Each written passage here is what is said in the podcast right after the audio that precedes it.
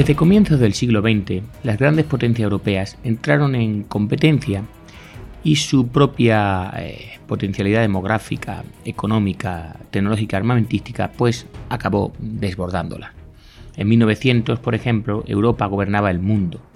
Todos los territorios comprendidos entre el Bósforo y el estrecho de Bering, por ejemplo, y entre el Mediterráneo y el Cabo de Buena Esperanza, se hallaban de una forma u otra sometidos a su imperio. No tanto a causa pues, de su innegable eh, superioridad científica, como a la aplicación eh, sistemática para producir y para destruir de esos avances tecnológicos más significativos que había dado la revolución industrial. También los conceptos de democracia, de libertad y de igualdad e incluso de raza eran en aquellos momentos eh, productos occidentales. Pero el 28 de junio de 1914, un terrorista bonio de solo 19 años perpetró un atentado de incalculables consecuencias. Su pistola no solo eh, seccionó la yugular del heredero del imperio austrohúngaro Sarajevo, sino que precipitó una guerra que minaría los cimientos de esta civilización europea y destruiría los tres imperios interpuestos entre el Oriente y Occidente, piezas claves para contener en aquellos momentos a los musulmanes y a los asiáticos. Cuando terminó, Europa había cedido a los Estados Unidos la hegemonía mundial y Rusia se había convertido en una amenaza para la cultura, la sociedad y la economía occidentales. Muchas naciones se desestabilizaron y las naciones derrotadas pues se sintieron vejadas y desposeídas, aumentando el número de reivindicaciones territoriales. La guerra eh, también puso término al primer intento de globalización de la economía mundial, acabando con la libertad de comercio, el libre flujo de capitales y el libre movimiento de personas. La planificación reemplazó al mercado y la autarquía y el proteccionismo ocuparon el lugar del libre cambio. Además, la guerra introdujo cambios sociales y económicos de inmensa importancia en la vida cotidiana de los europeos. El tradicional reparto de tareas quedó en entredicho y las convenciones sociales se vieron afectadas por la inflación, los impuestos, el racionamiento, la generalización del empleo femenino y la expansión del sindicalismo. Las clases altas y medias perdieron su anterior estatus y quedaron privadas de gran parte de sus privilegios políticos, sociales y económicos. Al término de la guerra, cada uno de los distintos tratados de paz impuestos por los vencedores a los vencidos constituían por derecho propio un casus belli, y el mosaico de pequeños estados-nación creados en Europa Oriental y en el cercano Oriente, todo de tipo artificial, formando por eh, teselas de los antiguos imperios multinacionales, pues marcó fronteras inestables en cuyo interior se habían obligados a convivir distintas minorías étnicas religiosas, por lo general malavenidas y disconformes con este reparto efectuado. Pero antes de llegar a este momento, pues vamos a ver la Primera Guerra Mundial. Bueno, esta primera o gran guerra es una expresión de distintas y antagónicas vocaciones imperialistas y no, no puede ser interpretada como una lucha por la hegemonía europea según podían ser los antiguos cánones. No cabe duda de que el imperio alemán aspiraba en esta guerra a convertirse en primera potencia continental, pero eh, su designio no era exclusivamente europeo, sino mundial. De igual forma, el Reino Unido abandonó su tradicional papel de garante del equilibrio continental para salir en defensa de la integridad y el tranquilo usufructo de sus inmensas colonias africanas y asiáticas.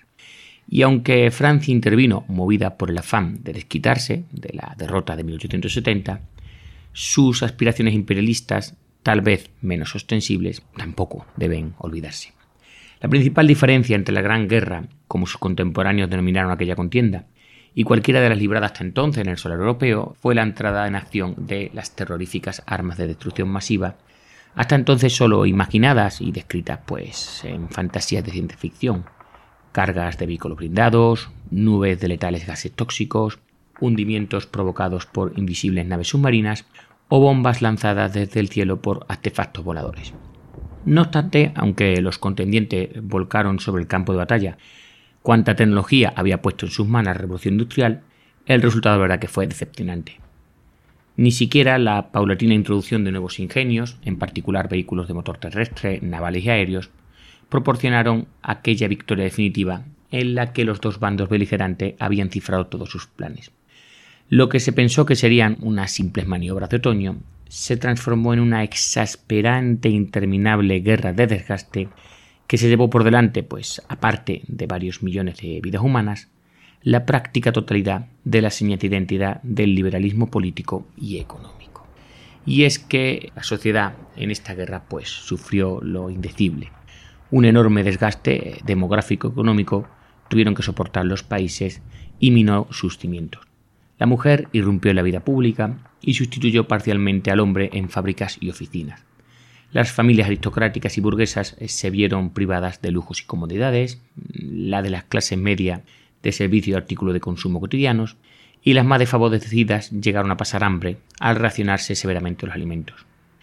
Un inimaginable endeudamiento estatal y un colosal aumento del gasto público impusieron las lógicas y pesadas cargas tributarias más perjudiciales por lo general para los ricos que para los pobres, comenzando a nivelarse la anterior distribución de las riquezas. Los sindicatos, imprescindibles aliados de los gobiernos para que la población trabajadora pues, sobrellevase tantas privaciones, exigieron a cambio su reconocimiento institucional. Los estados se hicieron cargo de la gestión directa de la industria y servicios y en contrapartida pues, se vieron obligados a ceder parcelas de poder a la ciudadanía. Y cuatro imperios, el alemán, el austrohúngaro, el ruso y el turco, desaparecieron de la faz de la tierra. Ya en 1848 Karl Marx había proclamado que el obrero no tenía patria. Tal afirmación sin duda era válida para el proletariado del momento, desarraigado de su medio rural, hacinado en malsanas viviendas urbanas, carentes de señas de identidad propias, y realmente alienado ante una sociedad que la estaba explotando. Pero en 1914, tras su paso por la escuela y el servicio militar, las llamadas al internacionalismo socialista de los líderes sindicales resultaban poco atractivas comparadas con esas vibrantes exaltaciones nacionalistas de la llamada prensa amarilla. El culto al mito nacional fue un eficaz sustitutivo del fanatismo religioso, en pleno decaimiento de la devoción popular. Y qué mejor forma para calibrar la potencialidad de la propia nación en un tiempo en que el deporte no despertaba aún pasiones colectivas, sino mediante un enfrentamiento bélico y en este contexto restaba ya muy poca audiencia para los adalides del internacionalismo.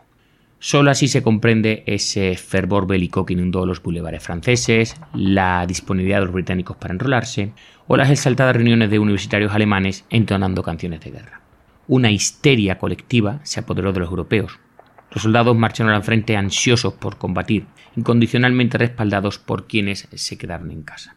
Con tantos hombres movilizados y con tanto y tan moderno armamento puesto en sus manos, políticos y militares confiaron en una rápida resolución de la crisis y ninguno se preocupó de pensar en cómo hacer frente a la situación si no se cumplía tal vaticinio. En otro caso se razonó los campos quedarían en barbecho, las fábricas desatendidas y las finanzas agotadas.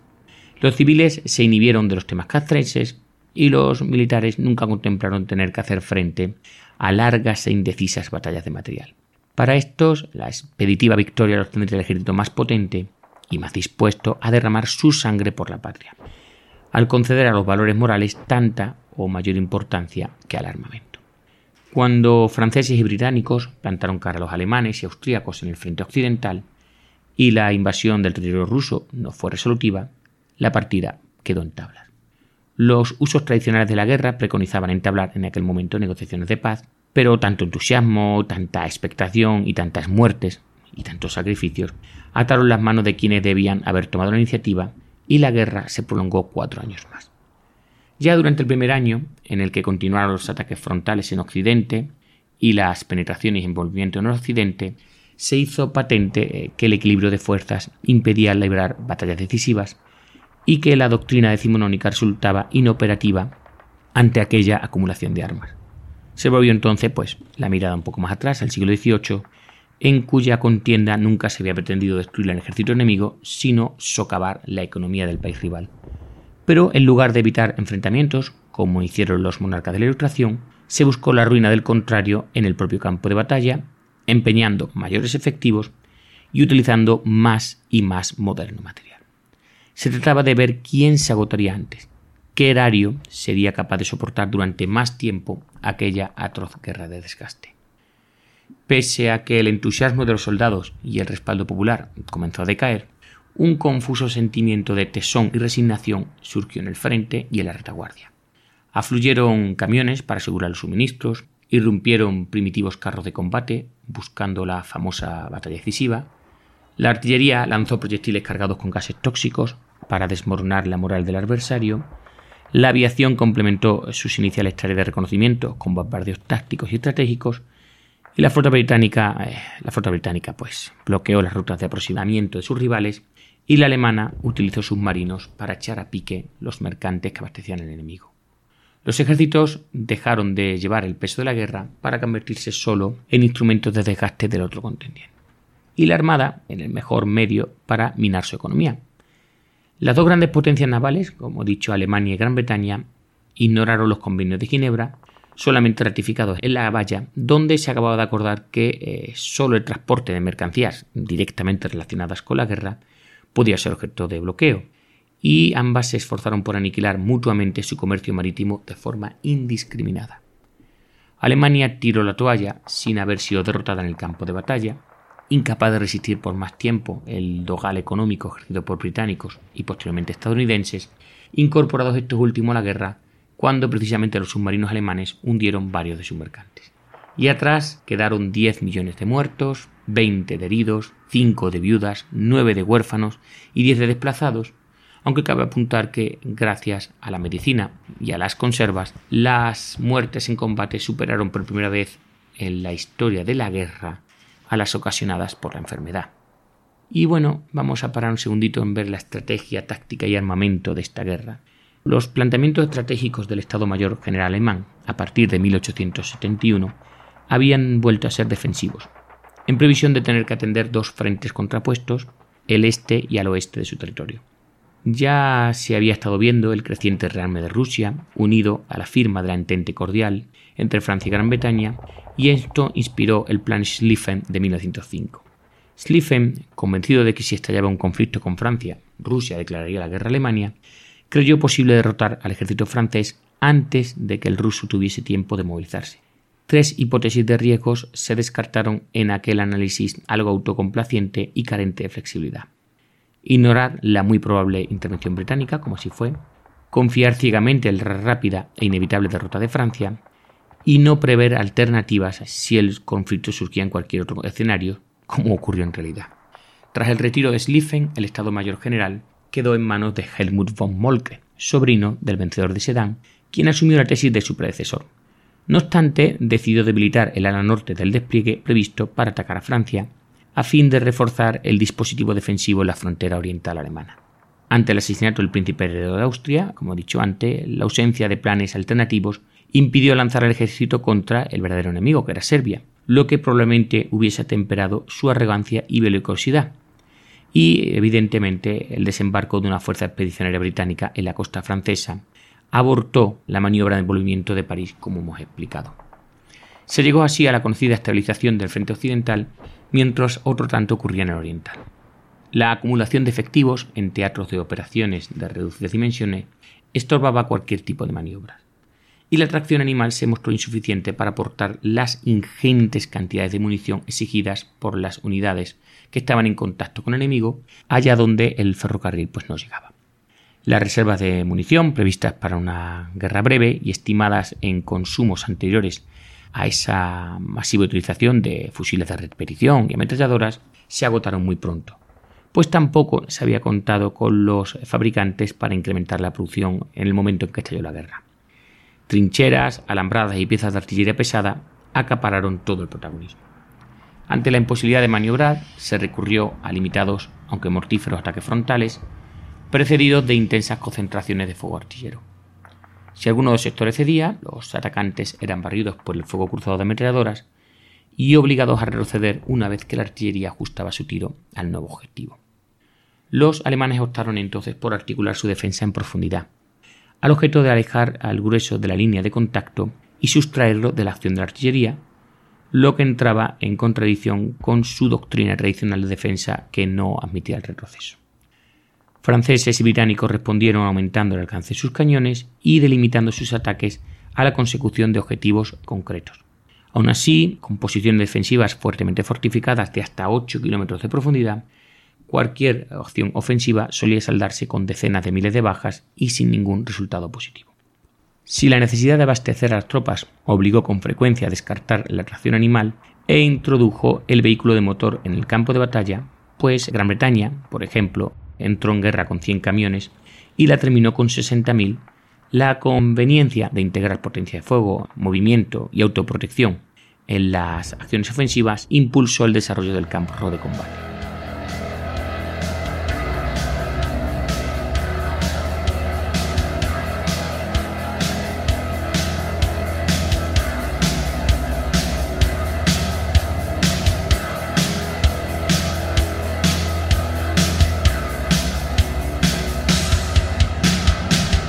Tres minutos os resumimos lo que tenemos para la semana del 5 al 11 de abril en la factoría Casus Belli.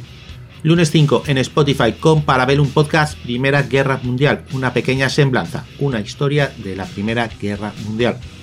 Martes 6 ya en Evox el bombardeo de Papet, las acciones del Scharnhorst y del Heisenau en las Islas Vírgenes y la defensa francesa del lugar en 1915, previo a las batallas de Malvinas y Coronel miércoles 7 en Victoria Podcast Centenario de la batalla de Anual, los españoles que murieron en Marruecos, con el escritor Gerardo Muñoz Lorente.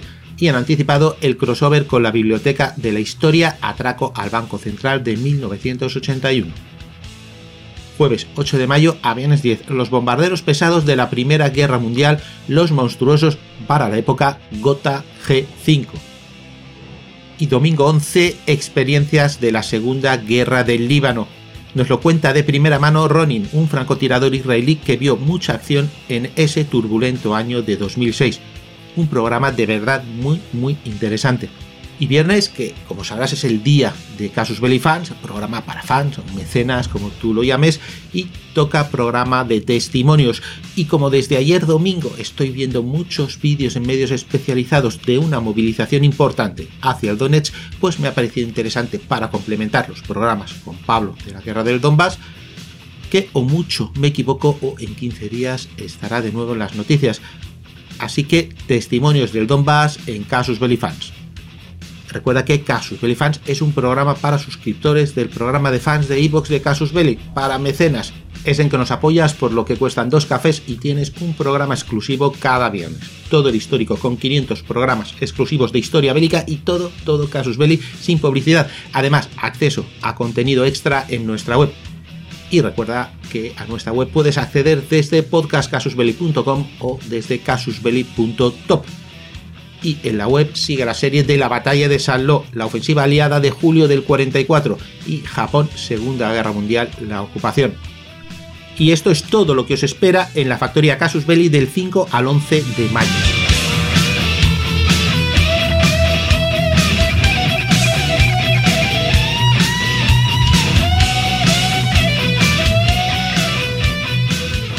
La utilidad de un artefacto capaz de proteger a las tropas en su avance tenía una tradición milenaria, aunque ese empleo se había limitado a los asedios. La guerra de trincheras, en cierto sentido similar al asedio, propició el blindaje de trenes y de vehículos de motor, aunque constreñidos pues, a la asistencia de rieles de los primeros y caminos de los segundos. Los británicos, que venían utilizando tractores agrícolas estadounidenses con tracción de cadenas para transportar su artillería pesada, acoplaron estos a vehículos blindados armados con un pequeño cañón o unas ametralladoras acopladas a una torreta giratoria. Los primeros apelados tanques, por haberse enmascarado su fabricación como contenedores de agua destinados a Irak, hicieron su aparición en el campo de batalla en el verano del 16. Pronto los franceses fabricaron también sus propios vehículos blindados, a los que prefirieron denominar carros de combate. Casi 7.000, unos 2.400 británicos y 4.600 franco-estadounidenses, fueron construidos hasta 1918, mientras que los alemanes solo llegaron a fabricar 20, al su esfuerzo en la producción de medios contra carro.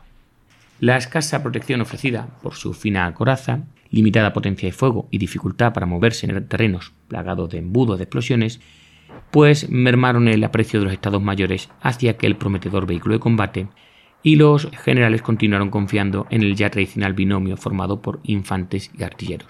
Es decir, potentes preparaciones artilleras, para desarticular las posiciones enemigas, una vez que todos se desengañaron de su capacidad para aniquilar unidades incluso las ligeramente atrincheradas, y posteriormente seguidas del avance de la infantería, apoyadas en su progresión pues, por ponteros y cañones de acompañamiento. Y todo ello pues, sustentado en la iniciativa de los mandos subordinados, cuyas facultades para resolver imprevistos en el curso del combate pues, se tuvieron que ver reforzadas. Y vamos a ver una de las grandes evoluciones durante la Gran Guerra que fue el arma submarina. Según las enseñanzas de Maham, que refrendó la Primera Guerra Mundial, quien lograse controlar los océanos para asegurar las rutas comerciales propias y bloquearlas del enemigo, se alzaría con la victoria.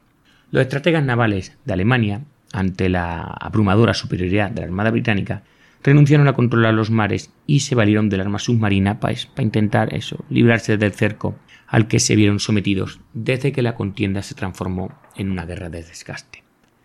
Las naves sumergibles apenas pasaban de ser una curiosidad al principio de la guerra. A su término se consideraban de inestimable valor.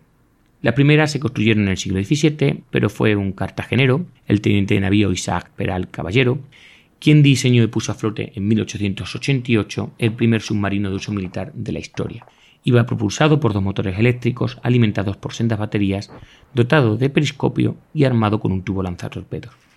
Desestimado, por desgracia, su invento por el gobierno español, Francia tomó la delantera y organizó una flotilla de submarinos en 1904, mejorados ya con doble casco y motor diésel para navegar en superficie, que además recargaba las baterías necesarias para sumergirse.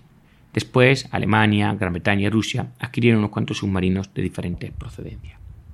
Los 29 submarinos del ambicioso programa naval de Alemania, que tantos recelos habían despertado, lograron hundir cinco cruceros en 1914 y prácticamente neutralizaron a la flota británica durante varias semanas. La pérdida de sus barcos de superficie cambió las tornas y el submarino pasó a desempeñar un papel crucial en el Atlántico, convertido en la única baza para impedir el suministro de armas a Francia y a Gran Bretaña, ya sea desde el Canadá o de los Estados Unidos. La decisión del gobierno alemán de quebrantar el bloqueo británico mediante ataques submarinos de tipo indiscriminado contra los mercantes procedentes de los citados países, pues evidentemente fue objeto en su momento de grandes controversias. El escándalo provocado por el hundimiento del transatlántico Lusitania, el 7 de mayo del 15, en el que viajaban 1.198 civiles y que probablemente se sabe que transportaba un importante cargamento de armas, forzó al Kaiser a volver a observar los convenios internacionales, pero en el 17, al recrudecerse el bloqueo y al considerar Gran Bretaña contrabando, incluso los productos alimenticios destinados a Alemania, pues se eliminaron de nuevo las restricciones. El hundimiento de varios mercantes estadounidenses provocó la entrada en guerra de Estados Unidos, cuya flota se ocupó de organizar y escortar convoyes, eficaz medida que dificultó los ataques de los submarinos. Hasta entonces, la verdad, los británicos habían utilizado pequeñas embarcaciones camufladas, los barcos Q, para combatirlos, con muy escasos resultados, y también habían puesto barreras de minas de escasa densidad que tampoco fueron efectivas. Mayor rendimiento se obtuvo gracias a la aparición en el 16 de la llamada carga de profundidad, de efectos iniciales más disuasorios que letales y de la utilización de hidrófonos, un invento de finales del siglo XIX que servía para detectarlos. El sistema de convoyes pues, impuso un importante cambio conceptual en la guerra naval y postergó la ofensiva a favor de la defensiva y determinó un notable eh, desarrollo de la radiotelegrafía, al resultar imprescindibles, además de mantener un enlace fluido entre escolta y escoltados, y además podía interceptar y descifrar los mensajes radiados del enemigo. La aparición de la guerra electrónica, que alcanzaría su mayoría de edad en la Segunda Guerra Mundial, hizo surgir un nuevo prototipo de marino de guerra, al que se le exigiría de por sí una maestría náutica, pero a partir de ahora también una gran dotes tecnológicas. En suma, el arma submarina fue la gran baza de los alemanes y de no haber intervenido los estadounidenses probablemente hubiera obligado a capitular a los británicos, cuya moral y capacidad de resistencia estuvo al borde del colapso. Alemania puso a flote 345 submarinos durante los cuatro años de guerra, que hundieron 5.000 barcos e impidieron la llegada a puerto de más de 2 millones de toneladas de mercancías, incluido armamento, munición y equipos de campaña. En contra, la eficacia del bloqueo naval provocó la extenuación de su retaguardia e incluso la ruptura del orden establecido, cuando no la revolución aviar. Y junto al submarino apareció también en los cielos un nuevo arma que era el avión de combate. El arma aérea fue, junto al carro de combate que hemos visto y el submarino, la otra gran novedad de la Primera Guerra Mundial. En sus inicios, el mando, poco convencido de su utilidad, restringió su empleo a misiones de reconocimiento, y a la de observación y reglaje pues, del tiro de artillería de campaña o tiro naval, es decir, la consideró un elemento auxiliar del ejército y la armada sin gozar de autonomía propia. Pronto eh, se hizo patente que la Fuerza Aérea era un eficaz sustituto de artillería y que la posibilidad de profundizar sobre terreno o agas enemigas ofrecía mucha mayor capacidad de destrucción que el más colosal de los cañones fabricados hasta entonces. Desde la más remota antigüedad, los europeos habían anhelado pues, emular a las aves, pero hasta 1783 eh, sus intentos habían sido baldíos. El globo aerostático que se alzó en el cielo de París aquel año marcó el inicio de la aeronavegación, viable a partir de que un dirigible, impulsado por un motor de vapor, surcase los cielos de Francia en 1852 y posible desde que la ciencia europea desveló los secretos de la aerodinámica a finales del XIX y pioneros de uno y otro lado del Atlántico se sirvieron del motor de explosión para propulsar aviones en los albores del siglo XX. Desde que aparecieron los primeros aeronaves, los ejércitos se apresuraron a utilizarlas militarmente. En 1848 el francés, el ejército francés utilizó globos contra los austríacos en Italia, el prusiano se sirvió de ellos como correos en 1870 y Alemania organizó una escuadrilla de dirigibles modelo Zeppelin en 1908. Las muchas ventajas que ofrecía el aeroplano marginaron enseguida los globos y dirigibles y tan pronto como se vio que era capaz de volar, el espaldazo definitivo lo dio el francés Louis Blériot al cruzar el Canal de Mancha en 1909 y los ejércitos se afanaron por proveerse de aviones. Ese mismo año Francia compró unos cuantos y los puso al cuidado del cuerpo de ingenieros, siendo imitados por el resto de las potencias europeas. En 1912, durante la Primera Guerra Balcánica, un capitán italiano sobrevoló las posiciones turcas de Trípoli y un teniente de la misma nacionalidad lanzó a mano cuatro proyectiles de artillería con espoleta retardada sobre un campamento enemigo. Sin embargo, las primeras acciones aéreas propiamente dichas, es decir, no actuaciones individuales esporádicas, sino dimanadas de una orden de operaciones, se realizaron en 1913 durante la campaña, del Kert en Marruecos por la primera escuadrilla expedicionaria del Ejército de Tierra español, mandada por el capitán Alfredo Quindelan Duani.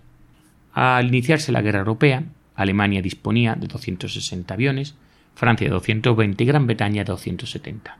Todos ellos, eso sí, muy rudimentarios, sin armamento y de techo, velocidad y autonomía muy limitadas.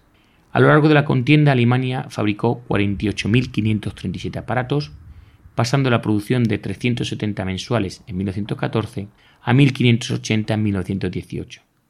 Francia eh, tenía 51.040, pasando de 54 a 2.912, y Gran Bretaña 62.923, pasando de 53 a 2.660.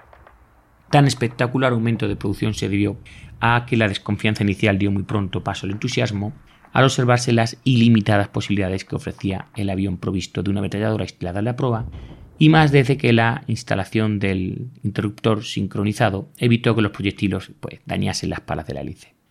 Al año de romperse las hostilidades, las misiones aéreas eran ya claramente de combate y comenzaba a distinguirse entre aviones de caza, que alcanzó su mayoría de edad la sangrienta batalla de Verdún, entre febrero y julio del 16, y la aviación de bombardeo, tanto táctica como estratégica, cuyo rendimiento se hizo patente algo más tarde.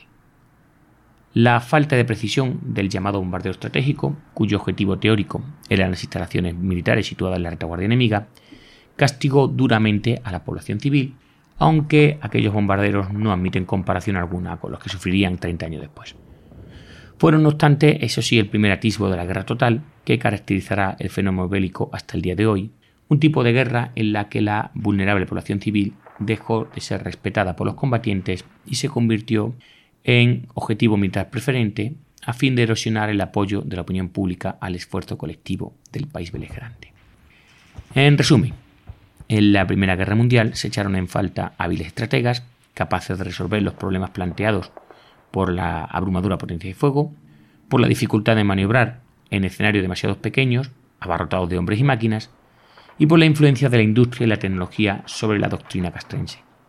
Sin embargo, el interés de los ejércitos contendientes se centró en los procedimientos tácticos y en el aumento de efectivos, precisamente en un momento en que las innovaciones armamentísticas hubieran requerido una visión de conjunto que solo la estrategia podía proporcionar. Y hasta aquí este podcast de Parabellum. Si te ha gustado más, puedes encontrarnos en Casus Belli y hasta otra.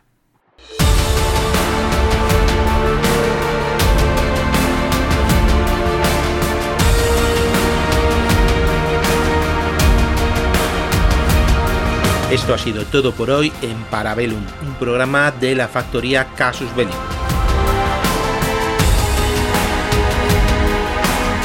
¿Quieres más? Puedes visitarnos en Casus Belli Podcast o en Victoria Podcast en iVoox.